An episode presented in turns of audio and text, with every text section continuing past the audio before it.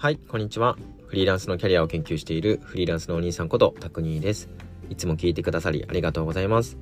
今回の配信では僕が運営しているトイロマガジンという様々な生き方働き方をしているフリーランスを紹介しているウェブメディアのインタビューをそのままお届けしたいと思います今回はフリーランスの安定とはっていうのをテーマにですねスラッシュワーカーのルイスさんにフリーランスになるためのステップとかおすすめのスキル活躍する人の共通点どうやったら安定できるの？みたいなことを聞いてみました。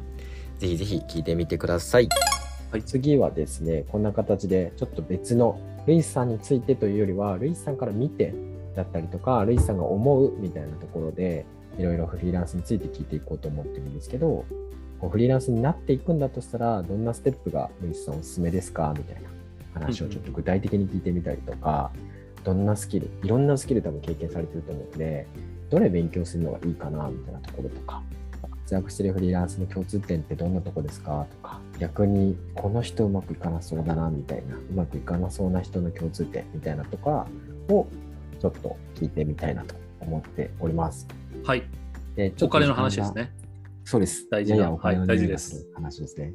では早速まず1個目なんですが今じゃあ会社員の方に向けて言うならばって感じなんですけど、まあ、はいはいいろんなこうフリーランスを見てきたりとか、いろんなスキルをやってきたルイスさんが言える、はいこのステップでフリーランスになってみたらみたいなステップなんかこうあったら教えていただきたいんですけどいかがでしょう？そうですね。あの、どこ、どこの都道府県なんだろう。え？消防士さんが捕まりましたよね。YouTube でゲーム実況が副業になるっつって消防士さんが捕まったっていう捕まったじゃないかな。かか解雇かな。うん。っていうニュースさっき見かけたんですけどあの人をね独立しとけば逃げ切れたって言ったら言い方悪いですけどかもしれないですけど進め方としてはベストに近いですよね。うん。まあ、どういうことかっていうとそのフリーランスになろうとしている方が不安なものがあるとしたら、まあ、食っていけないかも。なんか最悪ホームレスになるかも。みたいなことだと思うんですよね。うんうんうんでフリーランスになって食べていけなかった人を見たことがないんでその可能性は限りなくゼロに近いんですけど。ただまああの心配としてはやっぱり消えないのでそう言われたってね私が1位になるかもしれないんじゃないかって思うんで、うん。だからやっぱ生活費を稼げるめどが会社員の間に立ってれば心配ないですよねまあお金でしかないからそこの話は。でとはいえ会社員やりながら会社員と同じ給料を副業で稼げる人ってあんまいないと思うんですよ。うんまあいたら超すごい。まあいたいる人はでできた人は自信になってるから困らないですけど、あ多分あんまりなくて。で目安としては僕はそのぐらいだったんですけど、えっと、月に20万円ぐらいの生活費だとしたらその4分の1とかだから5万円ぐらいを稼げてたら、えーまあ皆さん週5で働いて残りの2とか夜とかで4分の1稼げる状態まで頑張れば会社員でこう辞めた辞めて週5時間が空いたらその空いた時間を全部突っ込めばうん。絶対4倍ぐらい4倍以上の時間があるからほぼほぼあの同じ額稼げると思うんですよね。確かに確かに。がまずは生活費の4分の11週間分を稼げるとこまでちょっと本業と副業で踏ん張るうんうんっていうのがこう安心材料になるかなと思ってます。うんうんうん確かにそうやって計算してみると意外と合理的にいくと4倍してってだけですもんね。そう考えると。そうですそうです。で4分の1っていうのが大事なので、うんあのフリーランスになるって決めたらもう絶対引っ越しとかしない方がいいですよね。うんうんうん。家賃上がったらその分稼がなきゃいけない金額上がっちゃうから、まあそうですねもうそこからもうピタッとキープでうんうんうんうん生活費を上げずにその状態で4分の1稼ぐ。あこれができたら多分心配しないんじゃないかな。そうっすよね。だからまずは副業としてその分だけ、ただいくらっていうところが生活費の4分の1はい、のところを目標に。そうですね。そうするとちょっとこの次の質問につながってくるんですけど、その稼ぎ、副業での稼ぎを作るのだとしたら、どんなスキルとかどんなことを勉強しておいたりとか、何がおすすめですか？みたいな。えっ、とですね、えっと、ちょっと皆さんが聞きたくないことを今から言いますけど、僕はずっと好きな仕事より得意な仕事の方がうん早く稼げますよねっって言ってます。で、なんでかっていうと、好きな仕事、僕らが好きなことってそんなに変わらないんですよ。楽しいとか、嬉しいとか、ワクワクするとかが好きだっていうのって、人類そんな幅ないと思うんですよね。僕とタク兄さんの好きなものが全く一致しないとか多分ないですよ。やっぱ美味しいご飯とか。だから共通しちゃう部分が大きいから、好きなものの競争ってすごい激しくなるはず。で、一方で得意なことは性格がもろに出るんで、バラバラなんですよ、みんな。うんなんかいるじゃないですか。もう超天才派だってすごい作品を作るけど、なんか人間関係がぐちゃぐちゃとか、請求書をまともに出せないとか、それはなんか悪い言い方しちゃいましたけど、そういう人もいるし、逆になんかものづくりとか苦手だけど、きっちり物事を仕上げるのが得意ですみたいな感じで、これ多分なんか人間が生きていくためにこう重ならないようになったんだと思うんですけど、人類が生存するために。割と僕らの得意なことってバラバラなんですよ。うんうんうんなのであの競争の度合いは好きより少ない。でもう一個の理由が趣味は好きなことをやればいいんですけど仕事ってあの他人が評価を決めるんですよね。拓兄さんが僕に仕事を発注してくれてどうだったかっていうのは僕が100点と思っても拓兄さんが10点って思ったらそれはもう10点の仕事じゃないですか、うん残念ながら。うんだから他人軸なんですよ仕事って。でさっきの好きか得意の話は好きかどうかは自分軸なんですよ。自分で決めるんです。これ好きピーマン好きとかタケノコ好きとか。けど得意かどうかは人と比べて決めるんです。うんうん人より足が速い。だから走るのが得意です。だから得意なことって自分は自分視点じゃなくて他人視点で決まることが多くって同時に仕事も他人視点で決まってうんかつ得意なことの方が競争が激しくなりにくいから好きも得意もどっちも仕事にはできるんですけどうんうん得意の方が早く大きく稼げるはずなんです。はいはいはいなるほどなあ僕メディアの仕事とかは別に好きではないんですよ。そうなんですね全然好きじゃないです。ただあのなんかきっちりしてる僕の性格が出るんではいはいはい。なんかぼ僕は僕が気持ち悪くないように締め切りを守ったりとか情報を整理したりとかやってるだけであってなんか好きだから頑張ってるわけじゃないけど周りの人は褒めてくれる、だから仕事としては OK だから皆さんが好きなスキルとかよりも人よりうまくできるものを伸ばすのがいいと思いますなんかめちゃくちゃ有料の記事読んだ感覚を今得ています。よかったです。なるほそれはどよかった。でもルイスさんのとそこで言うと得意はさっきおっしゃってたこうきちきちってこう情報整理したりとかはい。の部分なんですか？とかあとはえっとまあディレクターとかもそうですよね。うんうんうんディレクターとか動画編集とかうんうんメディアの編集とか、まあ、動画編集なんて本当ね地道な仕事。そうですだから、はい、苦手な人はとことん苦手だと思うんですけど、はいはい。あれは僕は好きではないです。やってて興奮しないですけどでもできます。なるほどな。そういうスキルでまずはしっかり地盤を作っていった方がいいよね。はい。そっちのが結果早く出るはずです。うん。ちなみにそれってどうやって見つけたらいいですかね？いやー残念ながら一通り噛むしかないですね赤ちゃんみたいに全部口の中に入れるしかないです味は。なるほど。はい。これ食べれないってそしたら気づくと思うんですけど。うんうんうんうん。こればっかりはねやってみないことにはわからないですね。あああとはうん、どうしてもやりたくなければ親に聞く多分両親とか、まあ、近しい人はずっと皆さんのことを見てるからなるほど。大体わかると思います。うんうん。でもやった方が早いかな。あんまりね両あ親の言うこと当てにならないと思っちゃう習慣もあるから。なるほど。なそうそうそう。自分でやった方が納得感あるかな。だとしたらもうさっさと試して嫌なものは嫌でこう整理してうまくできるんだったら、得意が分かればそれでまず地盤作ってってやった方が早いよねってことですよね。そうですね。なんか同じようにやっても上手にできることがきっとあるはずです。うんうんうん。なんか今の話にも通ずるかもしれないんですけどちょっと次の質問なんですがルイスさんから見てこう活躍してる人みたいな、フリーランスだったりとか、独立されてる方での共通点みたいなものってあったりしますか？えーっとですね、えっと、一歩目が早い人ですね。で会社員とフリーランスってよく対立軸で煽られますけどうんうん僕は違うスポーツだと思ってて、えっと、フリーランスは僕そうなんですけど、えっと、テニス選手なんですよ。うんうんうん。でコートが狭くてテニスって。で最大2人。チームでも2人。でテニス選手ってあんま足速くないです。うんうんうん。あのなんかそんななんかダッシュとかそんなしないんですけどコートの端から端までが速いんですよ。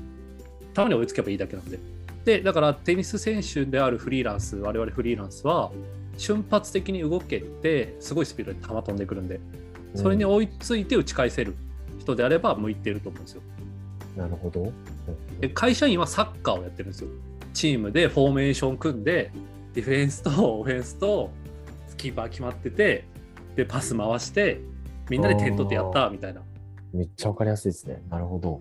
スポーツ違うスポーツやっててテニス選手とサッカー選手のどっちが強いみたいな議論って超不毛じゃないですか。うんうんうん。だからなんかサッカー選手は、えー会社員であるサッカー選手はやっぱチームプレーができるとか作戦理解作戦の理解力が高いとかあとまあ90分間走りきれるとか。なんか 自分のところにボールが来なくても走れるとか。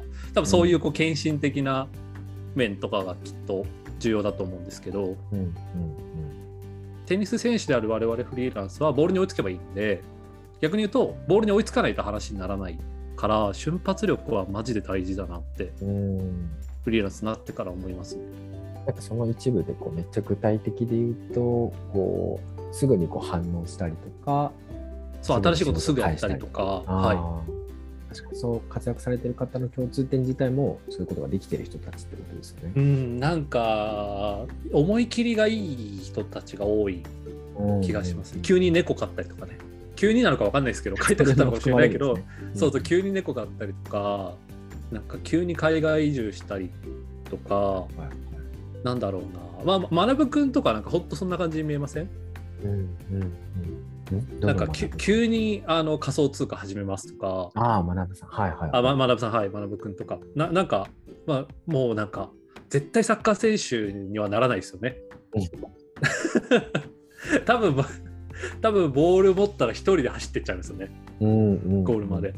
確かにそういう切り口の共通点を見たことなかったですけど、みんなそうですね。確かうに。ん、やっぱ瞬発力がある人は成功してるなってイメージありますね。逆聞いてもいいですか？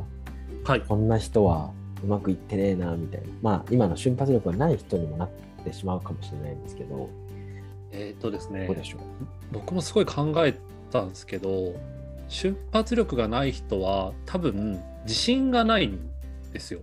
で、またテ テニスやってたら自信がないからボール取りに行かないってないないと思うんですけど、怒られるんで監督から。はい。スポーツにおいてはないと思うんですけど、なんか自信がないとやらない理由を探しちゃう。うん。からうんうんたまに届かない理由を探しちゃうんですよね。うんうんうん。足が遅いからとか。そうすると、やっぱい一歩目があので出ると思うんですよ。最終的に出るんですけど、足は。けど、他の人より遅くなっちゃう。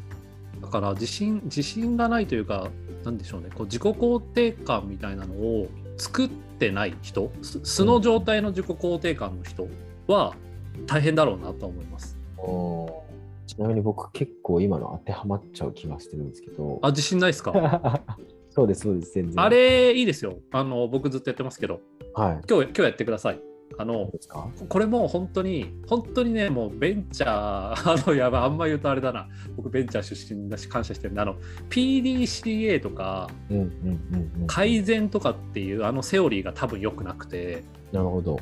僕らって常にできなかったことを探させるじゃないですか。うんだから、できたっていう実感が伴わないんですよ。そうですね。はい。はいいつも改善点ばっか出さ,、うん出させられるから。うんうん。だからそうじゃなくてあのやってるのは日記をつけてるんですけどその日記に箇条書きではい。今日できたことだけ書いてあるんです。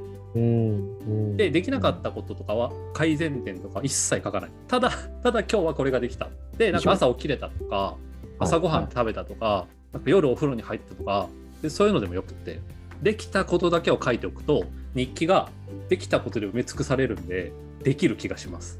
なるほどな。はい。で改善とか反省とかやりだすともう絶対ダメですあそんなん無限にあるんで、そっち入っちゃうともう あのなんて俺はできないんだとかうん。うんうんまだまだだなって思っちゃいがちなんですけどあのん。PDCA とかちょっと忘れた方がいいです。ありがとうございます。多分僕と同じような感覚の人、多分ね、たくさんいる気もするので、いやもう今日の改善点とかいいっすそんなの。その日記いいですね。そうやって自己肯定感上げていくと、上がります上がります、はい。できできることしかないんで。確かに育った環境はもうね、抗えないんで、今からでもそういった癖をつけておくといいですね。そうですね僕とかはあの算数とかで97点とか取った時に褒められないんですよ、絶対。なんで3ねえ点落としたんだよくないっていうですよね教育でした。あれ本当よくないっすよそういう親でした。ねあまあでもなんかになんかこうそうやって日本は強くなってきたんでしょうねきっとね より良いものより良いものってこうそうなんかそうやってこう飽くなき探求心で日本社会っていうのはきっと大きくなってきたから そういうのがトレン、スタンダードなんだと思うんですけど別に人間に対してはそれしなくてもいいですよね、そううんうんうん製品にそうすればいいだけでありがとうございます。でもそうやって自己肯定感を高めていくと、一歩目が速くなって、うん出ると思いますっていうつながりますもんね。はい。あありがとうございます。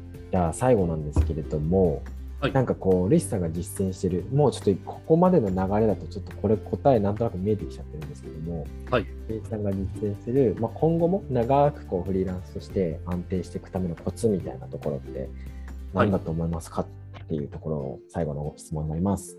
そうですねなんかどうやら自分は違うんだって最近気づいたのははい。やっぱ生活費を抑えてる人より、だから今年収1000万ぐらいになったんですけど、うん、1000万の時と200万の時ってほとんど生活変わらないんですよ。ほだから、本当ユニクロの、あの、嫁に びっくりされましたけど、あの、ユニクロのジーンズも7年ぐらい多分入ってて、で、あの、股のところ穴が開いちゃったんですね。けど、あの見えないから、外からは。ま、股のところだから、大きい足開けないって見えないから、あ。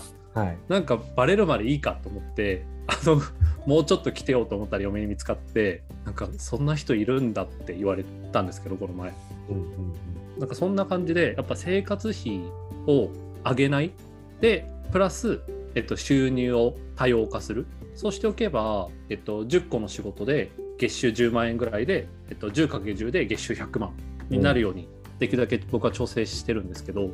なるほど。まあ、100万のうちじゃあ20万円が生活費だったら常に80万余裕がある状態。だから8個まで仕事が飛んでも生活は揺らがない。なるほど。はい。はい。8個飛ぶってもう資本主義崩壊したぐらいの多分出来事ですね。もうぐちゃぐちゃになったら8個ぐらい飛びます。多分全部飛びますけど。ほぼ起こらないはずなんです。その状態って、はいはい。だからそういうふうに収入を抑えた収入を多角化して生活費を抑えればいわゆる金額的な安定っていうのはすしますしで金額の安定がやっぱり精神の安定に僕は結構結びつくタイプそうですね。そうですね。うん、やっぱ残高が減っていくのとかっていうのは基本きついので金額が安定してればまあ後のことはなんとかなるかなって思ってます。うんうんうんうん。そそうやってこうし、結構ルイスさん、今日のインタビューのね、計算式じゃないですけど、八はいそうすると8個まで失っても大丈夫だよねとか、もうちゃんとその論理が立ってるんですね。そうですね。8個失ったことがないんで、8個失ったら精神が崩壊するかもしれないんですけど、ね。収入は大丈夫でも。けど、まあまあまあ、ね、生きてはいけるから、大丈夫そうかなとかは思うし、やっぱ毎月の生活費とか結構気にします。あの、それこそ、バンコクで暮らしてた時が、生活費が8万ぐらいだったんですよね。はいはいはいはい。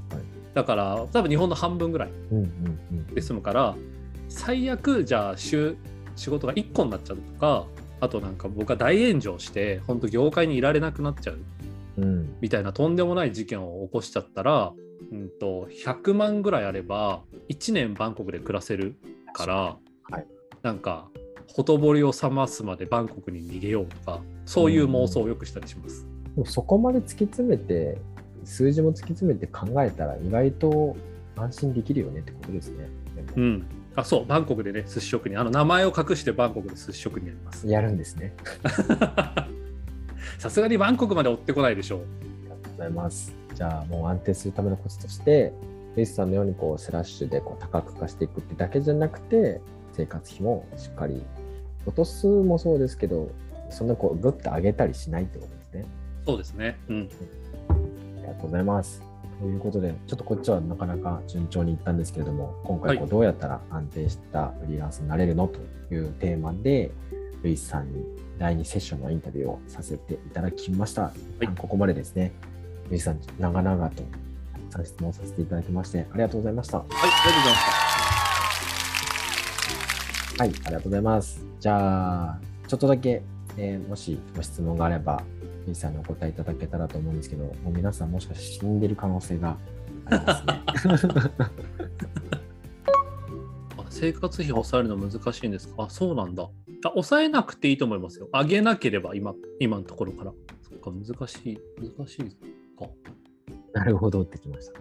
ただ僕、あの今だから偉そうに生活費とか言ってますけど、旅始まったらもう全然ちゃいます？よ、お金の使い方。へえそうなんですね。もうもうもう、だって、いいくらだっけな、なんかとんでもない額使ってましたよ。この前確定申告見直したら。2019年とか、ちょっと引きました。旅先でってことですか？旅先でというか、なんか航空券代とか、ほほとんど見てない。そこはもうなんか、贅沢でもいいやぐらいの感じなんですね。そうです。なんか、それを実現するために、他のことやってるので、はい、そそこにケチっちゃうと、もう使う先はないですね。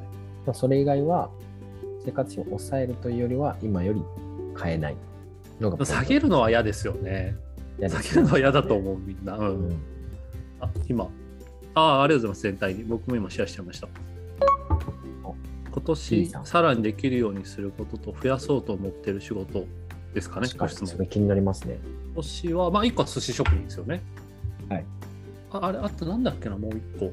えっとね、あ、忘れちゃった。やろうと思ってたんですけどね。あ、やべえ、なんだっけ。まあ、1個は寿司職人です。で、理由は、あのデジタルワークばっかなので、その、リリアルな仕事をやりたいっていうのと、いざとなったら寿司職人で海外のビザを下ろせるっていうはいはいはいはい。ので、寿司職人をやりたくって、あとなんだっけな、もう1個あったんですけど、忘れちゃったな。最近ちょこちょこ流行ってるこう農業的なところとかですか？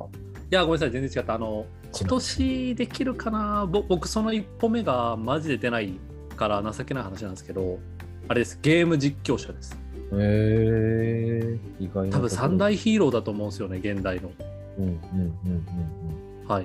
うん。えあのゲーム実況と宇宙飛行士とサッカー選手って男の子の三大ヒーローじゃないですか。うんうんうんうん。なるほど。だから、それはね、もうお金払ってでもやりたいぐらいなんですけど、うんうん。なんか自分の趣味すぎて、その領域が。なんかうまくいかなかった時にすげえ落ち込みそうで手が出ないっすね好きすぎてでもゲームが好きなんですね。めっちゃ好きですすごいゲームやってます、へーそうなんですね。じゃあそこも仕事にできたらかなり、いやゲーム。ム実況者仕事にしてもさかっこいいっすね。それはでもチャレンジはする予定があるんですか？やりたいなとは思ってます。あのテストプレイとかもやったんですけど。もなかなかね。なかなか。緊張しちゃう。はい。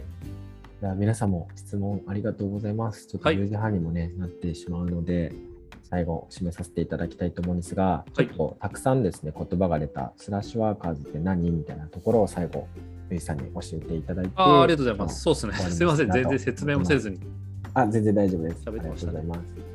一旦共有停止しますね。はい、じゃあちょっと乗っ取ります。途中から来た方もいたんで、あの、スラッシュワーカー、スラッシュワーカーって僕は言ってたんですけど、あの、あの定義がそもそも辞書載ってないんですよ。今、商標出願中の僕の造語なので、複数の仕事を同時にする働き方のことをスラッシュワーカーと呼ぼうと思っていて、で、つまりなんか器用貧乏とか秋っぽいとかっていうそのネガティブって日本だと言われることこそそれらこそなんか生き様なんだみたいなっていうのが、まあ、その僕側のメッセージなんですね。で、まあ、この辺今日喋りましたね。まあ、とにかく仕事嫌になったらやめていいし収入増減しにくいのと結構いい仕事ができるんですよ。一人で何役もするから。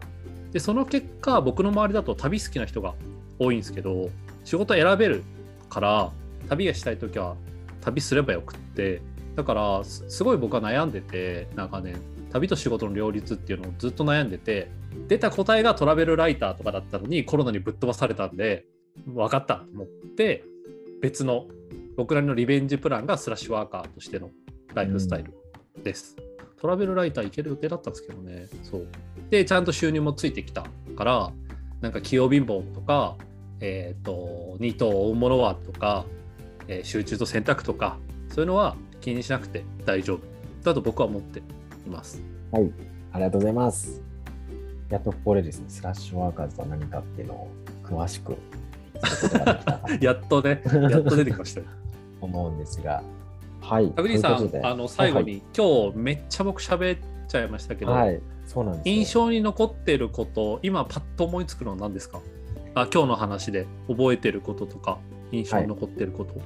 えっと、一番のところが、えっと、自分自身がまず打ってきたので、あの瞬発力がない、で、そこの原因として自己肯定感がないみたいなところが自分の負として残っちゃいました。なるほど。じゃあ今日ぜひインタビューイベントやったって書いて寝てください。そうですね。あの、それを言われなかったら僕確実にこのインタビューイベントの反省点を書き連ねることだ いや、反省とかいいっすよ。反省とか別に考えなくてもあの分かる。ただね、わざわざ文字にするような、いね、仕事、仕事だけど、ななんか上司に見せるわけじゃないし、そうですね。そうですね。レポートしなきゃいけないわけじゃないから、皆さん反省とかいいと思います。そんな、ちゃんとやんなくて。それが一番僕の中でカラーに大きかったので、その日記をまず実践してみたいと思うんですが、なるほどですね。はい。ありがとうございます。皆さんももしですね、なんかこう心に残ったところとかがあったりとか、僕のようにね、自己肯定感が 低いみたいな人は日記を実践していただいたりとか、結構特に前半はルイスさんのストーリーですごい面白かった部分だと思うんですけど、後半はかなり実用的な話も含まれてたなと思うので、実践できるところはぜひ実践してという形で、ぜひ皆さんご感想をお待ちしております。個別にご連絡いただけたら嬉しいです。ということで、今日はこれで終了とさせていただきたいと思います。皆さんお集まりいただきまして、本当にありがとうございました。ありがとうございました。お疲れ様でした。お疲れ様です。では、こちらで終了とさせていただきます。はい、いかがだったでしょうか以上、本日はですね、フリーランスの安定とはっていうのをテーマに、ルイスさんにインタビューをさせていただきました。参考になりましたでしょうか少しでも皆さんのお役に立てていれば幸いです。聞いてくださりありがとうございました。今日も皆さんがハッピーな一日を過ごせますように。まったねー。